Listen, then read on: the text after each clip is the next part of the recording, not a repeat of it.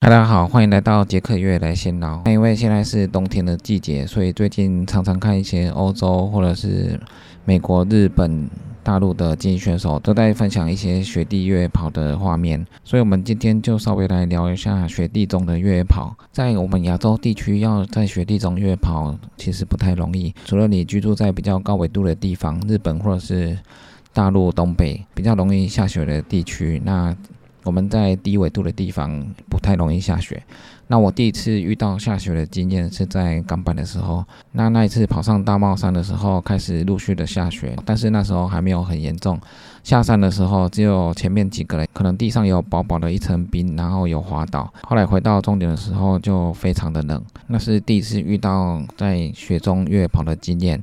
那后来回到台湾的时候，那时候新竹的坚持也是下雪。那大家都在雪地中进行路跑，那时候我就到坚石附近的山区去稍微小跑了一下。那时候台湾的阳明山也是积雪，大家都上山去玩雪、赏雪，所以那一次的霸王级的寒流算是让台湾的山区都下满了雪。一般我们如果高山雪地的话，通常都在玉山海拔比较高的山区，那些山区我们一般都去登山雪训。那有些地方的雪可能积比较厚，或者是结成冰，那结成冰会反光，这个就比较湿滑，那就必须要带雪地该带的装备，一些冰爪、保暖装备。而且要专业人士带你上去，这样比较保险。因为太太冰滑的山区雪地是蛮危险的。雪如果积得很厚，你根本不知道下面是山径或者是边坡，所以这个比较危险。要有专业的人一起上去会比较安全一点。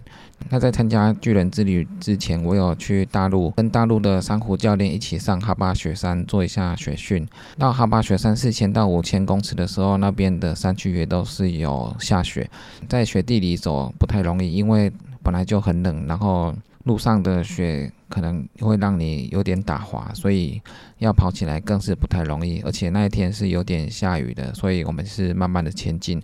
那我们也有带保暖装备，还有一些冰爪。那到哈巴雪山这个是蛮特别的一个经验。后来在二零一八年在台湾也有又下了一场雪。那那时候我看新竹尖石乡的北德拉曼有下雪。那早上天气比较好的时候，我就上北德拉曼。那上北德拉曼的时候，越到上面积雪算是越来越多。到北德拉曼的神木区的时候，那边的山径都是白茫茫的一片。那山径的积雪是蛮厚的。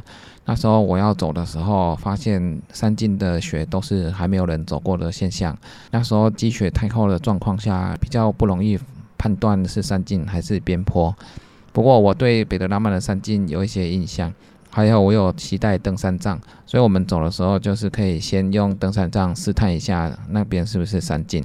我们就用登山杖慢慢的一步一步前进。那后面我有小跑了一下，因为那边的路径我都已经确认过了。那在雪地跑的时候，脚会陷到比较深的雪堆里面，那跑起来也比较没那么容易。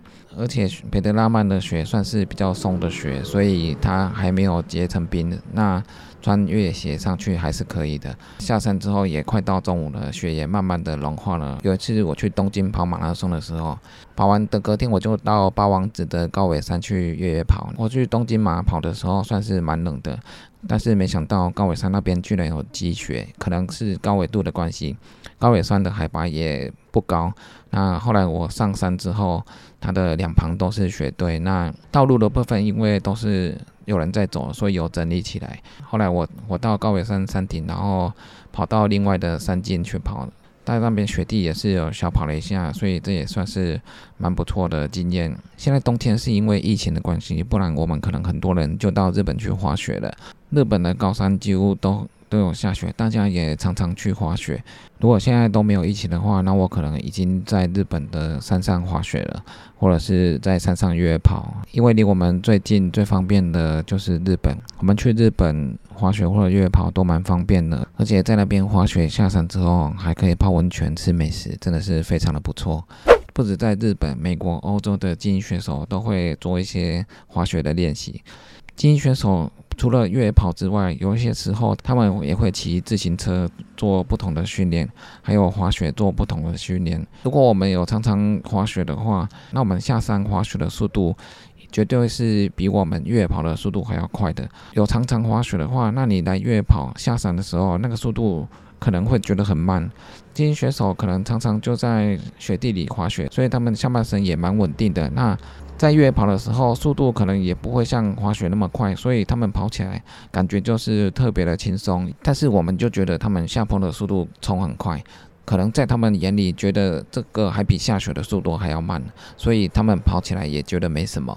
这可能就是环境的关系。我们比较少去雪地做一些运动。哎，我去参加 UTMB 的那一年，也是天气非常冷。那一年的世纪大战，就是很多很有名的精英选手，庄主 Kilian、金瓦斯里、扎比尔，还有很多精英选手都参加了那一场世纪大战。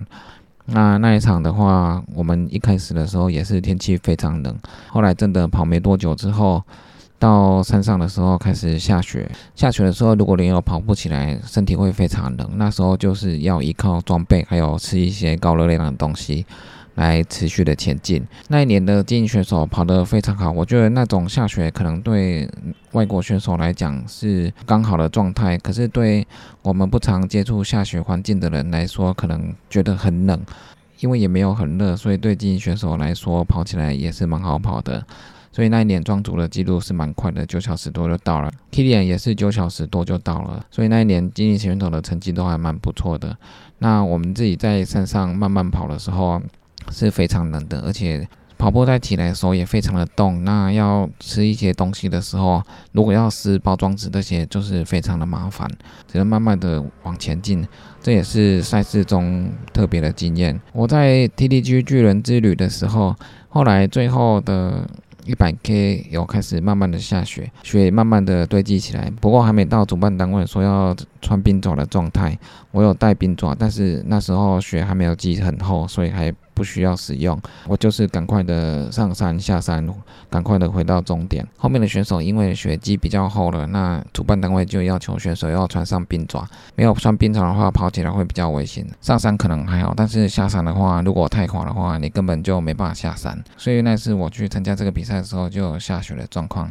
那下雪的越野跑跑起来的确不太容易。如果要穿冰爪跑越野跑的话，这个我还没有实际的试过。后来我去西班牙参加安道尔的比赛的时候，在起跑的前一天，我有去附近的山上走一走。那海拔两千多的地方也是都有积雪的地方。那我有试过在那边雪堆里跑了一下。那在雪堆里跑，如果你穿越野鞋的话，还是会稍微滑。那时候跑起来每一步可能就是有稍微会打滑的状况。像精英选手在雪地跑那么长的距离，或者是用直接用滑的下山，这个要长时间的在那个环境那有训练的状况下，才比较容易跑得起来。雪地跑的感觉有点像沙滩一样，脚也是都会陷下去。那你抬脚的时候，每一步可能不像平常跑那么简单，而且下山的时候也是会稍微的打滑。那有可能也会停不太下来，所以它的危险性也是比较高的。在雪地跑的时候带登山杖，我觉得也是蛮重要的。如果都没有人走过的山径，可能危险性就比较高。所以在登山杖，你可以稍微用登山杖来分辨到底是地面还是边坡。还有戴手套、穿保暖的衣裤，然后带高热量的食物。还有一次最冷的经验是我去东北的辽宁，那边的温度是负三十度，那出饭店外面就是雪地。那湖面也都是结冰的状态。后来在公园稍微跑了一下，也是非常的冷，身体也没有热起来，就只是。稍微温暖一点而已，因为太冷了，所以身体热不起来。那跑的时候也是全身都是防寒装备，风吹过来那个耳朵冷的真的是很痛。所以在东北这种负二十度到三十度的天气状况下，要跑真的是不太容易。雪地上的跑步本来就不太容易，那你要在山上越跑的话，更是不太容易。不过看高纬度国家的精英选手在雪地越跑，感觉就是蛮好玩的。那因为下雪在我们这边可能不太容易。发生那如果疫情解除的话，大家应该都会想去日本玩一玩，玩一下雪，然后在雪地越跑，然后跑完下山再泡个温泉，吃个拉面，这样就是非常棒的一天。雪地的越跑虽然看起来很好玩，但是其实它的危险性也是蛮高的。如果大家有机会在雪季的时候上山的话，那除了保暖装备都要带齐之外，那也要特别的注意安全。那今天就是稍微跟大家分享一下我在雪地上约跑的经验。希望疫情解除之后，大家都能到日本滑雪约跑。那以上就是今天的杰克约来闲聊，记得订阅 YouTube、按赞、FB 粉丝页还有追踪我的局，就这样喽，拜拜。